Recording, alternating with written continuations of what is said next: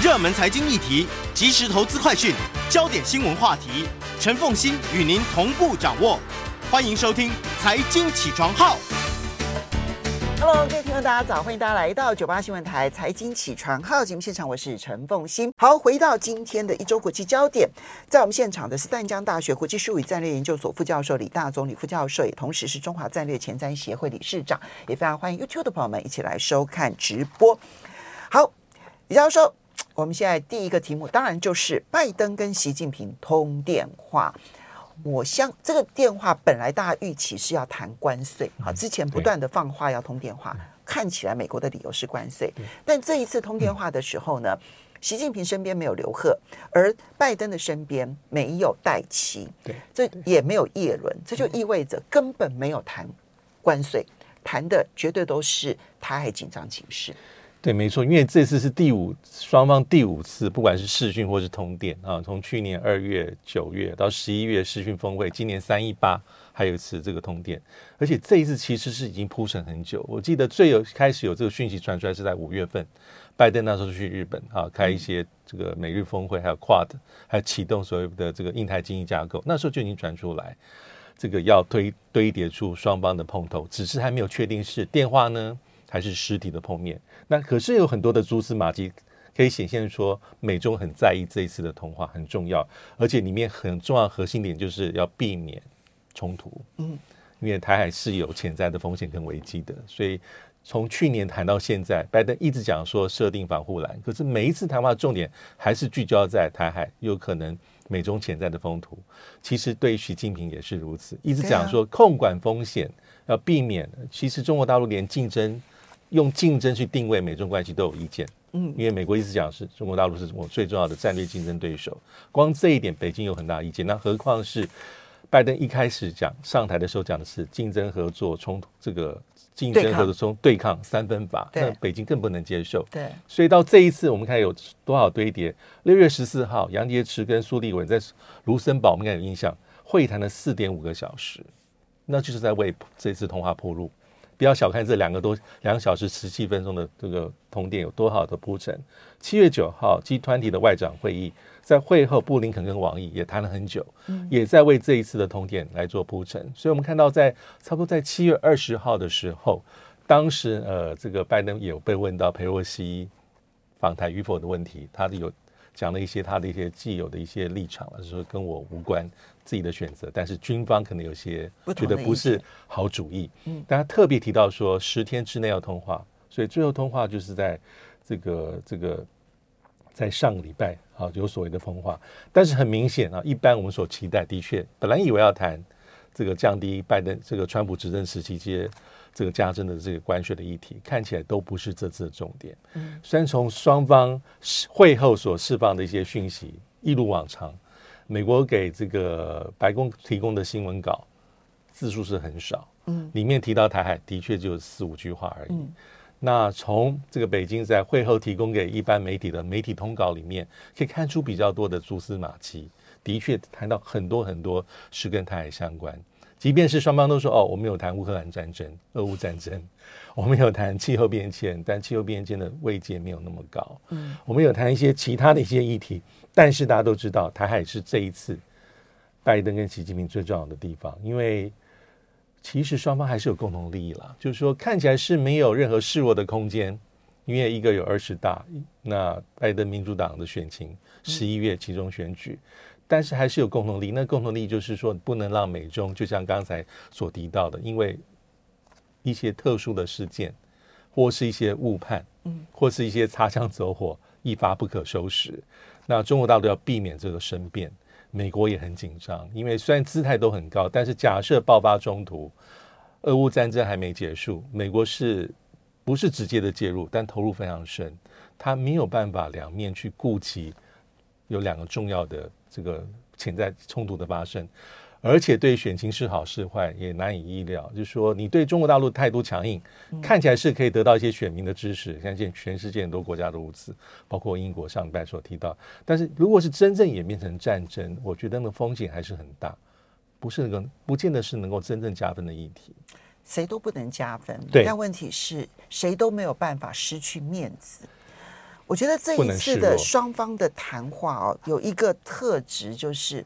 过去每一次呢，中美领导人的对话，我们通话也好，或者是高峰会也好，我们台湾都非常非常的担心，说，哎呀，美国会不会出卖台湾啊？然后呢，中国大陆会对美方对台湾有什么样子的要求？但其实每一次台湾都是其中的一碟小菜而已。它大概都是一个陪伴品，会提，对，它只是会被提一下，好，但是呢，从来都不是双方争执的焦点。对，可是这应该是中美双方，就是从他们一九七九年到现，呃，一九七九年的一九七九年哈，到现在，大概台湾作为主菜，而且是谈最久的一次了。所以，但这里面你就凸显出现在的台海风险的程度。高到一个什么样的？我认为双方领导人就就这个这一次的洗白会，当然目的就是为了降温，好，希望能够这个避免双方之间的冲突，这个意图非常的明显，但也就意味着，其实那个可能性已经升高到双方都觉得危险的程度。对，所以才会成为谈话的主轴之一。当然是在这个议题上提，大家还是会重申自自己的立场，而且其实都很理解对方的立场。啊，从这个北京市会后所释放新闻稿里面，大家可以看可以看到，特别谈到的一中，也谈到美中三大公报，啊，是美中关系的基础啊，那些都是。他也提到说，拜登在会谈里面有特别讲到说，不支持台独之类的话，但是一如往常，从美方白宫会后的新闻稿里面，这段是没有的。但是有没有提？我相信是有提。就美国，呃，我相信白宫是不公布，不公布，但是呢，他不否认。对，不否认。我相信是提到这些很重要的一些议题。嗯、那以以美国的方面来讲，他的最后的新闻稿提到台湾，大概就是四个地方：第一，我们政策没有改变；第二，我反对单方面改变现状；还有，我反对破坏台海和平跟稳定。其实非常简洁，但是这个其实是一个谈判的一个双方在。电话里面双方在谈的一个重点之一啊，但是对方我们都彼此知道对方的立场，你们的立场，但是我希望说不要有任何的误判，而且这个背景其实已经是裴洛西要来台湾或不来台湾的背景。嗯、这跟杨洁篪和苏立文他们谈的时候，还有七月九号布林肯跟王毅他们在集团体的时候谈的那个大背景已经不一样，是不同的。显然他们那个时候所希望促成会会谈的原因，跟实际上面会谈的原因已经大有出入了。对。好，那当然，他们整个大背景其实跟裴洛西要访台湾有关。今天晚上他可能就会抵达台湾。我们休息一下，欢迎大家回到九八新闻台财经起床号节目现场，我是陈凤欣。那么，嗯，每周的一周国际焦点，在我们现场的是淡江大学国际事务与战略研究所副教授李大中李副教授，他也是中华战略前瞻协会理事长哦，也非常欢迎 YouTube 的朋友们一起来收看直播。好，这个李老师，其实拜习习拜的通电话啊，其实他的大背景。已经不再是他们五月六月要推动通电话的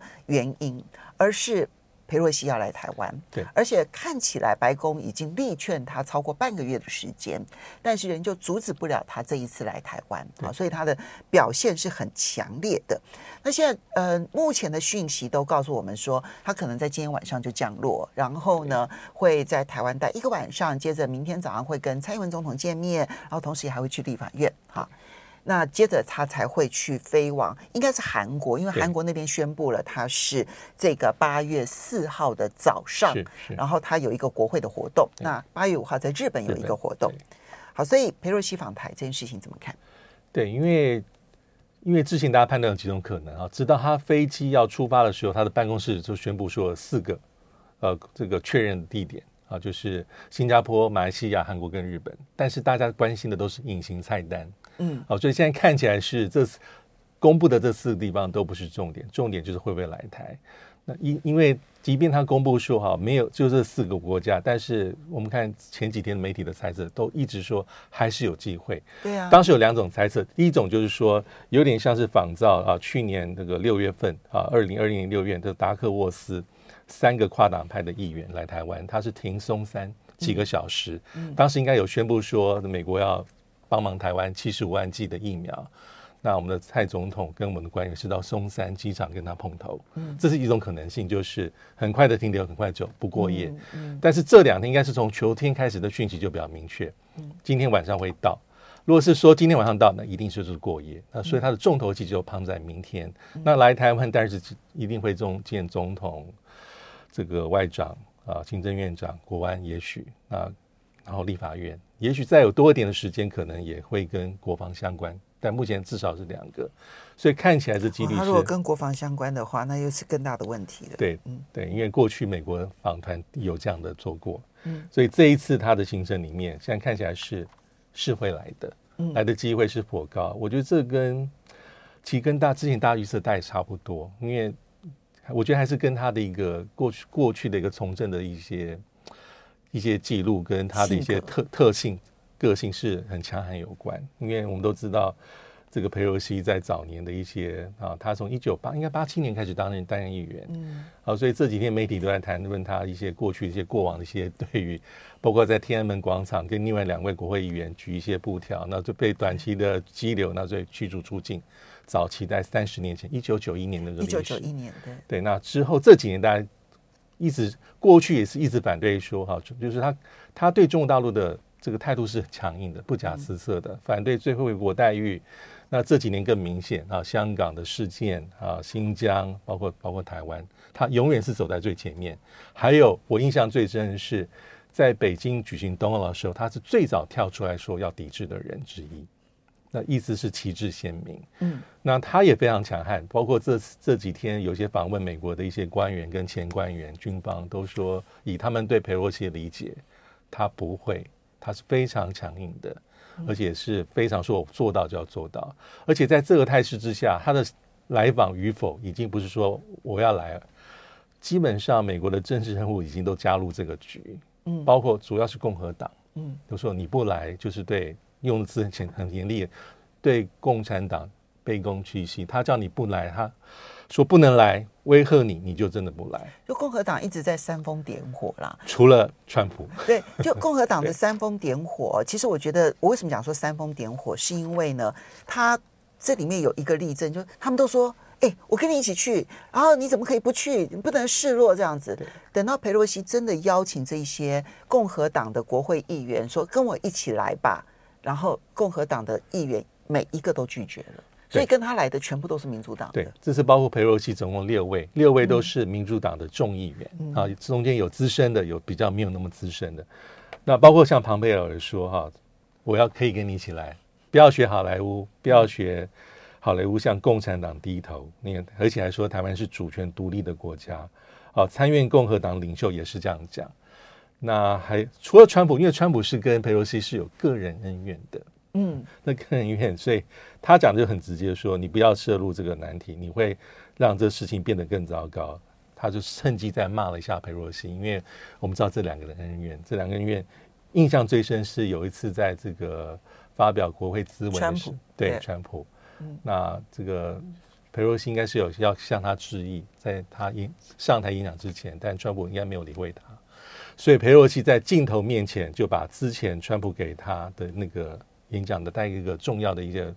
内容，当场撕掉，在镜头面就站在裴那个川普的后面，因为国会议长应该就是在总统的后面的那个议长席，对，让他去当场撕，当场撕开，嗯，然后还讲一句说，反正这些东西都假的，嗯，都不是事实，嗯，除了这个川普之外，大概现在出来讲话的这些重重要政治人物啊，包括金瑞气。二十几年前来过台湾的金瑞气众议议长，共和党都说非来不可。嗯，在这样状况之下，以裴洛西的行事风格是强坚强的、强硬的，他来不来台湾几率的确是比较低。但比较特别的地方是说，为什么事前的四个国家里面没有台湾？可能也是一种刻意的操作。嗯，当然了。有人讲说是不想要把台湾跟其他四个美国认为的主权独立国家并列。那也可能是按照过去的逻辑，的确是有国会议员，像这次来台湾也在访谈之内的高高野，高野应该是在去年十一月来台湾，他也是在他行程一开始公布的时候是没有，嗯，但是后来就突然来了之后宣布说，我有个台湾的行程，嗯，所以毕竟他是来了。那来之后，其他的象征的意涵，还有引发的一些状况，我觉得这是比较重要。好，这个呢，当现在。嗯，大陆的军方其实看起来也动作很多，对啊。那台湾这边当然也都高度戒备。嗯，裴若曦本人绝对不会受到任何的伤害，你放心，他一定会被保护的很好。这样子，就是三个地方都会用全力去保护他的安全啊。可是呢，他走了之后，这个地区会发生什么样子的变化？那就是不是裴若曦能管的了？嗯，对，也不是佩洛西在乎的了。对，因为现在大家都比较专注关注的地方是中国大陆对这件事情的判断，还有一些反制的作为。嗯，那这几天的确是有一些军事演训。那规模可能并不是那么的大，但是其实是有限制的，对，实弹的。那有的可能是例行，有的可能就是在这时候比较针对性。所以一般判断是说，哈，像今天白宫国安会发言人也特别讲，他所认知到有，他说第一个他讲话重点两个，第一个是一直讲说我们政策没变，不是潜力，不是先例，过去即有之，意思是说我没有变，那你不要过度反应。那当然，他讲说，你如果过度反应，我当然美国的一定会维护裴洛西的安全，还有维持台海的稳定。但记者问他说：“你预知到的这个可能的反应是什么？”他大概讲了几点。他说：“不排除会有比较更大规模的、比较宣传性质的军针对性的军演，包括哈，包括也包括说可能是针对我们的 AD 台湾的我们的 ADIZ 和台海中线更多的一些侵扰的活动。”他也举到说，也有可能会在某个时间点里面，比如说试射飞弹这样类似的作为，都都在内。那至于哈，这个讲法，我也我也我也很同意刚刚风清所说哈。至于因为裴若曦来谈，我认为是安全。嗯，那当然啊，对，对绝对是安全。那因为。有不同的讲法，什么半飞啦、远程的监控啦。就裴洛西说啊，他们可能担心说，解放军把我的军把我的那个座机给打下来，这是胡说八道，全世界不会有人干这事情。对，俄乌战争打到现在五个多月，对啊，俄罗斯有没有能力？乌克兰有没有能力去针对民选的首长发动一些攻击？当然，除了一开始早期的这个，的确有这样企图，对，但之后没有。对啊。我觉得裴洛西的专机基本上绝对是安全啊，嗯、但是后续的一些台海的形式跟美中的互动可能会有一些氛围，其实也很有趣。因为拜习刚讲，拜习通话主要目的是要避免擦枪走火，所以说这个这个事件的后续，我觉得会比较关注，会影响到整个美中的氛围，跑不掉。好。接下来呢是上个礼拜啊，其实应该是过去这两个礼拜，美国真的是快马加鞭，这大概是拜登上任之后最有效率的一次，美国国会最有效率的一次，两个礼拜之内就完成了参议院的程序、众议院的程序，完成了晶片法的立法，对，而且嗯，应该就这几天这个的拜登就要签字公告了，对不对？好，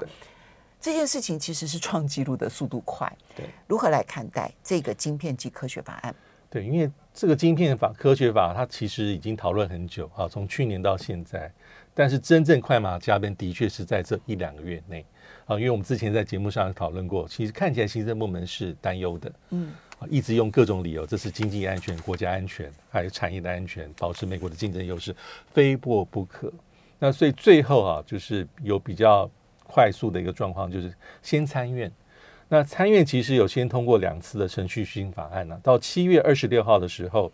因为这个要终止辩论需要六十票啊，当时是六十四对三十二票结束辩论，就进入到全院的表决。嗯，那全院表决结果最后大概是六十四对三十三票，那也包括包括参院的共和党领袖以及十几位的共和党的议员参议员，嗯，否则他不会有是这么这么这么漂亮的票数。那其实这个法案的全称是叫《晶片暨科学法》啊，它有两部分，一个是晶片，一个是科学。所以前面讲的就是啊，当然是我们刚刚所讲要奖励半导体的一个生产。嗯，那后面讲的是一些我要为一些科技的研发提供它的一些经费。对，这是参院。其实众院马上，因为参院的版本出来之后，其实按照过去，如果是众院有不同的意见，你还要做协调。嗯，要到两院一致的版本之后，拿到白宫，白宫才能够。看中了完全没有。那这一次众院基本上表决的内容就是以参院为通过的版本。对。那最后表决结果是二四三对一三七，你有二十几位的共和党的这个众议员支持了这个法案。嗯。那当然，裴洛西在他出访之前，他是呼吁他的同僚一定要支持。可是众议院的这个共和党少数党领袖，他其实投票前是呼吁说要抵制了。嗯。但最后因为形势比人强，民主党本来就有优势就通过。嗯，那主要的内容就是刚才我们稍微休息一下，马上回来节目现场。欢迎大家回到九八新闻台财经起床号节目现场，我是陈凤欣。在我们现场的是淡江大学国际事务与战略研究所副教授李大中李副教授，同时也是中华战略前瞻协会理事长。那么，嗯，这个参议院跟众议院，这个真的是速度非常快。你想想看啊，七月十九号参议院才通过一个程序性的投票说，说好，我们不要讨论了，我们就直接付诸表决。哈，接着后面的快马加鞭就很很惊人了哈。七月二十六号就全院通过一个程序性的投票，然后呢，七月二十七号隔天就立刻全院投票就通过了，对，六十四比三十三，好，所以共和党也有相当的程度的支持。然后接着你看，二十七号是参议院才过，隔天众议院七月二十八号就表决参议院的版本，对，众议院没有那么配合过，嗯，好，然后后来就马上就通过了，所以他们就赶在七月二十九号众议院休会之前就通过了，对，所以。快马加鞭，快马加鞭。那的确，刚刚提到说哈，众院还是有些保留意见，比如说那个共和党的少数党领袖，他认为说哈，对半导体企业的补贴是企业福利，是拿纳税人的钱去支持特定产业，嗯、这可能是不是是一件好的事情。不管如何，这法案通过，那法案的内容大概是总金额大概是两千七八百亿，两千八百亿。那怎么分配啊？其中可能将近快两千亿美金是支持科技研发跟一些培训的计划。那包括五 G、AI、电脑运算、半导体，那其中大概有八百亿、八百一十亿美金是由一个呃，这个美国科学基金会来统筹分配管理。那接下来有五百二十几亿美金是要提振半导半导体的制造的一些直接的一些补助。嗯，那最后大概有两百四十亿美金的金额是跟。赋税减免相关的一些措施，他们是有很强力的投资抵减，投资抵减在这个所有的减税政策当中，其实是最强的一个措施。因为我投资一百块钱，哈，你就可以抵多少税额，就等于政府帮你出多少钱的意思。对，我本来要缴五十块钱的税，结果因为我投资了一百块，我这边可以抵减，就是二十块，加百分之二十的投资抵减，我就少缴二十块钱的税。这不就等于政府用税的方式来帮我付这二十块钱的投资吗？对，好，所以这是很强的一个减税的一个措施，是很相信你。但是呢，这法案里面也有放下一些所谓的一些限制啊，就是受补助的企业，你不能把不能把美国政府的钱去用来去做发放股息啦，等等等等。那也讲到说，未来十年哈，你们不能扩大在包括中国大陆，还有其他美国认定的不友善国家去扩充你半导体的一些先进的一些产能。嗯，好，但这是要如何去定义何谓先进？这个可能还有七纳米以下，七纳米以下，对，还是有一些它相关。重点就是哈，从去年最早从去年六月哈到今年啊，这个所谓的晶片科技科技法在这样的状况之下通过了。大的背景还是一个美国刚讲的。忧虑感，嗯，还有美中的竞争。好，接下来我们再来看到的，其实上个礼拜呢，在地缘政治上面，上海合作组织其实也举行了会议。这个是中国大陆跟中亚国家非常重要的一个会议。那事实上，印度啦、伊朗啦，其实巴基斯坦啊，那么俄罗斯当好，那么都以不同的方式都参加了。对，这还是一个很重要的会议，因为我们知道这个上合组织前身是上合五国，一九九六年。好，一开始是中国大陆、俄罗斯、哈萨克、吉尔吉斯跟塔吉克。那它是在二零零一年哈正式设立所谓的上合组织哈。那后面呢，我们可以看到乌兹别克是二零零一年进来，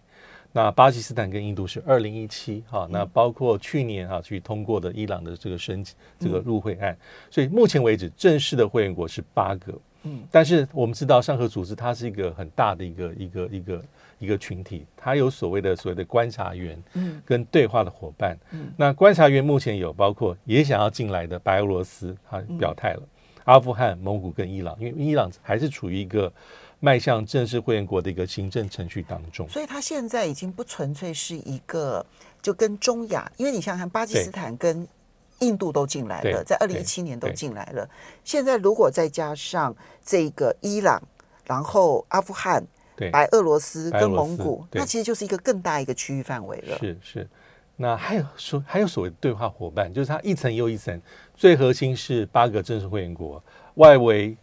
有机会进来是观察员。九个对话伙伴里面包括很多中亚的国家，亚美尼亚、亚塞拜然、柬埔寨、尼泊尔、土耳其、斯里兰卡，还有去年才批准的三个新的对话伙伴，埃及、卡达。跟沙乌地阿拉伯。对，沙乌地阿拉伯要加入这件事情，其实那时候也引起了一番讨论。对对。嗯那这个白俄罗斯是希望能够申请正式的会籍，好，所以因为我们知道上合组织，它我们可能没有那么关心，但是对于中国大陆而言，或是对俄罗斯而言，还是一个重要的机制。因为毕竟占总人口全球百分之四十，GDP 大概是占了百分之二十八。嗯，那这一次其实开会是开的是这个外交理事会的会议，嗯，所以王毅有出席。那他其实为了什么铺陈？是为了九月份的这个元首峰会，在乌兹别克举举行预作峰会。那同时要讨论一些共识，就是未来上合组织的一个扩大的一个进程。那也讨论到一些很重要的区域的议题，包括像阿富汗。因为过去台湾对上合组织比较有兴趣，大家都是讲上合组织的和平使命军演。那但是它是它的一部分而已。嗯，那因为上合组织很重要的目的，官方上讲宗旨是包括反恐也有关系。啊，反极端主义，反这个反恐啊，诸如此类。嗯，那这一次哈、啊，王毅呃跟拉夫这个俄罗斯外长拉夫罗夫有利用上合组织外长会议的场合进行一些场面会谈，那也蛮重要，因为很两个人在一个月里面两次会晤，上一次是在集团体外长会议之后也谈很多，这次又是一个。那还有王毅在这次上合组织的会议里面，他有对阿富汗议题有一些。还蛮多的一些表态，因为他见了这个、嗯、这个阿富汗的这个临时政府，对临时政府的一个外长，他讲的很多包括是一些支援的措施，比如说发签证对公民，嗯、还有宣誓啊中国大陆要对阿富汗百分之九十八的一个输往中国大陆产品提供零关税，嗯，还有再一次讲说哈中巴经济走廊，嗯，有意要把它延伸向阿富汗，嗯，这是他所释放出一个利多或是所谓的善意，嗯。那未来上合组织基本上就是想会会讨论到扩大的议题，嗯，因为目前最可能扩大大概就是白俄罗斯、白俄罗斯、伊朗、伊朗，对，嗯、那还有一些蒙古，蒙古就是有些对话伙伴可能想成为观察员，